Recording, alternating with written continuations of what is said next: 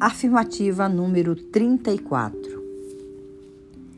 Diz um ditado popular que devemos ver para crer.